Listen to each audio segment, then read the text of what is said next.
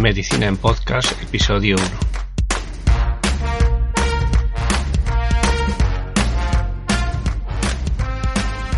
La Asamblea Abierta de Medicina, organización estudiantil de reciente creación, convoca una jornada de huelga y manifestación el próximo martes 5 de noviembre en la Universidad de Santiago de Compostela. En el blog de Casi Médicos puedes encontrar más información al respecto y los resultados de la encuesta anónima que realizaron para conocer la situación de los estudiantes. Empezamos este primer episodio dando voz a los estudiantes de medicina.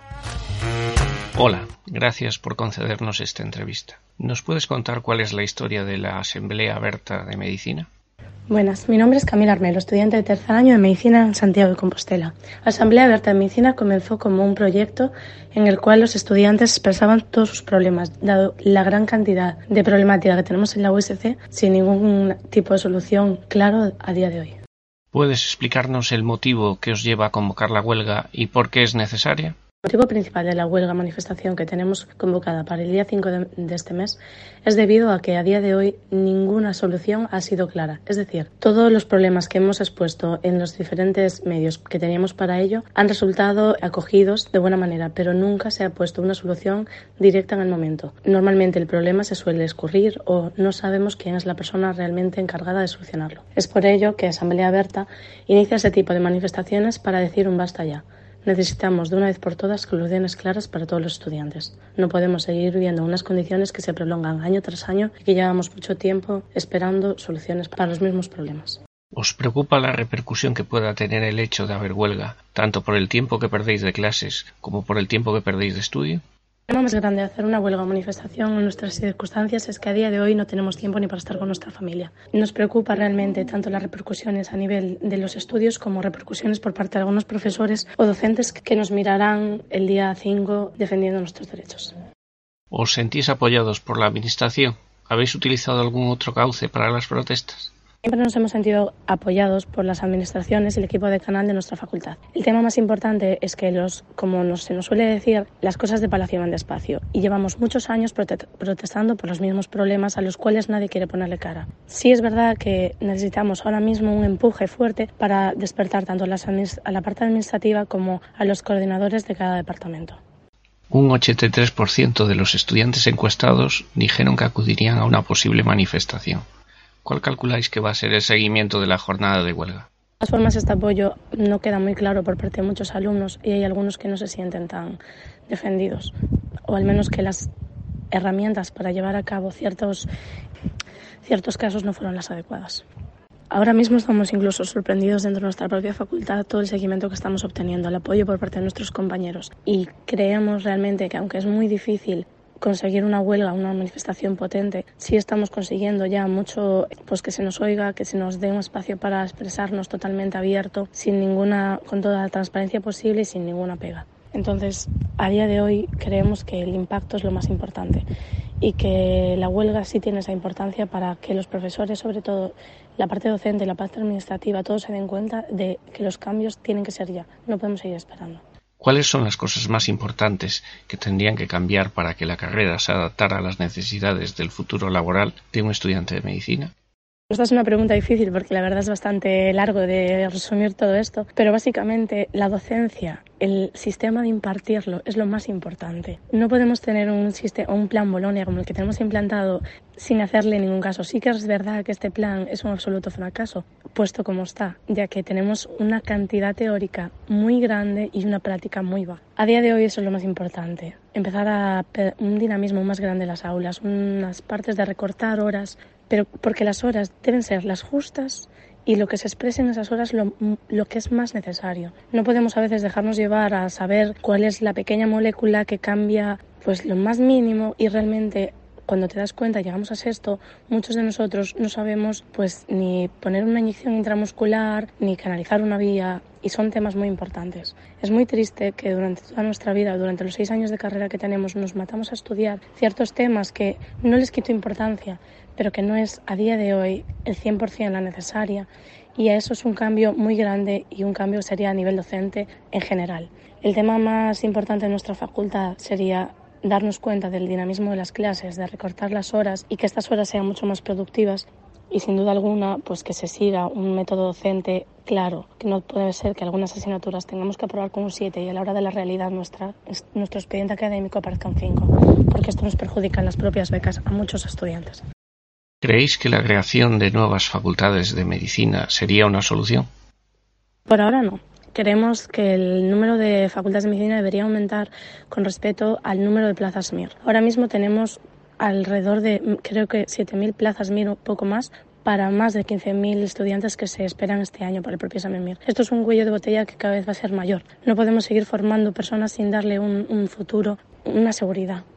Es decir, ahora mismo se sigue aumentando el número de plazas de, de facultades de medicina, el número de estudiantes son más de 8.000 ingresados por año, y todo esto se resume en que cada año seguiremos estando más y más estudiantes por una sola plaza. A día de hoy no hay ningún sistema efectivo que no sea aumentar el número de plazas MIR, es lo que pedimos desde tanto las delegaciones de estudiantes, las asociaciones como el CEM, y seguimos sin tener esa aprobación, se aumentarán unas pequeñas plazas, pero no las suficientes. Si hay trabajo, se espera que dentro de unos años va a seguir aumentando el número de médicos jubilados, pero no hay un aumento de plazas MIR con respecto a ese, a ese aumento de plazas de, que quedan vacantes.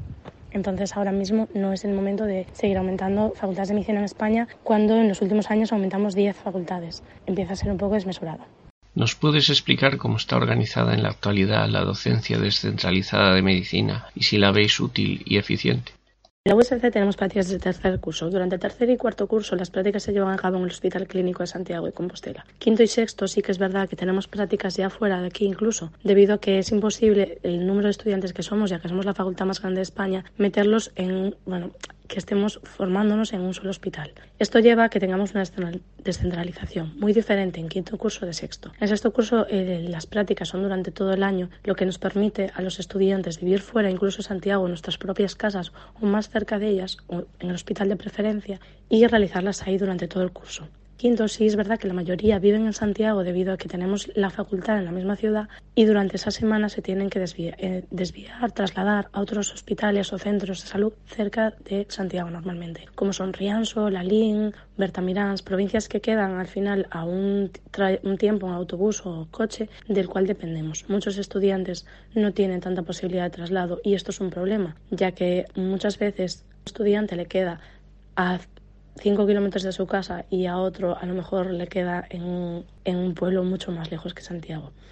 Nosotros también pedimos que haya un tipo de regulación exacta dentro de las prácticas, sobre todo de quinto, y que los estudiantes tengan una elección de plaza en un centro mucho más asequible con sus requisitos, con su calidad de vida. ¿Volverías a elegir estudiar medicina? ¿Cuál sería tu mensaje para los futuros estudiantes? Sin duda volvería a estudiar medicina. Es una carrera muy dura, una carrera que quita mucho y ojalá se puedan ir cambiando estas cosas. Pero también es una carrera muy bonita y que te da muchísimo. La parte social, sin duda, nos ayuda a la vez que intentamos ayudar al resto. Mi mensaje para futuros estudiantes de medicina es que nunca se queden con los seis años de carrera, que luchen por sus derechos, que trabajen lo que trabajen, pasen lo que pasen. A veces es mejor dejar un poquito esas horas de estudio y dedicárselas a sí mismos. Pero sobre todo, que nunca se queden con una injusticia. Que los seis años de carrera van a ser muy duros, que van a quedar muchas noches estudiando y muchas otras no podrán ver ni su familia, ni comer con ellos en días especiales, ni nada de eso.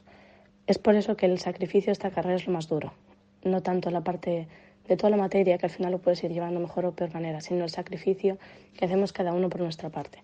Pero sí que les diría que hagan lo que hagan, que lo hagan con el mayor cariño de este mundo y que trabajen siempre con sus compañeros. A pro de mejorar las cosas, todos juntos se consigue. ¿Te gustaría añadir algo a la entrevista, alguna cosa que no te hayamos preguntado y creas que sea importante? Bueno, en primer lugar, muchas gracias por contar con nosotros. Y en segundo lugar, sí que me parece muy importante destacar y destacar a todas las personas que puedan llegar a oír esto o a leerlo, que la voz del estudiante es tan fuerte y tan alta y se debe escuchar tanto como otras voces. A veces nos preocupamos mucho los intereses de personas que ya tienen una carrera, que son catedráticos y no de, 120 estudiantes que están en una clase intentando oírla. No podemos llegar a clase y que nos digan cinco minutos antes de la clase que no pueden venir sin ninguna explicación. Llevamos muchas horas en las últimas semanas perdidas sin saber por qué. Muchas horas en las que no hay una coordinación clara. En la que nos levantamos, vamos hasta allí, cruzamos todo Santiago con lluvia y llegamos a la clase para que nos digan que tenemos dos horas a lo mejor más tarde o que tres horas que tenemos en la mañana no pueden venir ni unos profesores ni otros. Creo que eso es lo más importante. Que pase lo que pase, tenemos que hacernos oír. Que aunque tengamos 20 años, 18, 22, 25, los años que tengamos y parezcan pocos al lado de otras personas que están dentro de la misma facultad, tenemos unos criterios y unos problemas que también deben estar presentes que muchas personas piensan que por el paso de los años que ya no, que tienen como más eh, autoridad, que sus intereses prevalecen sobre los nuestros. Pero esto no es así. Y que la relación profesor con el alumno tiene que mejorarse muchísimo y tiene que considerarse que las dos partes deben ser lo más iguales posibles. Gracias por tu tiempo y por seguir luchando por mejorar la medicina.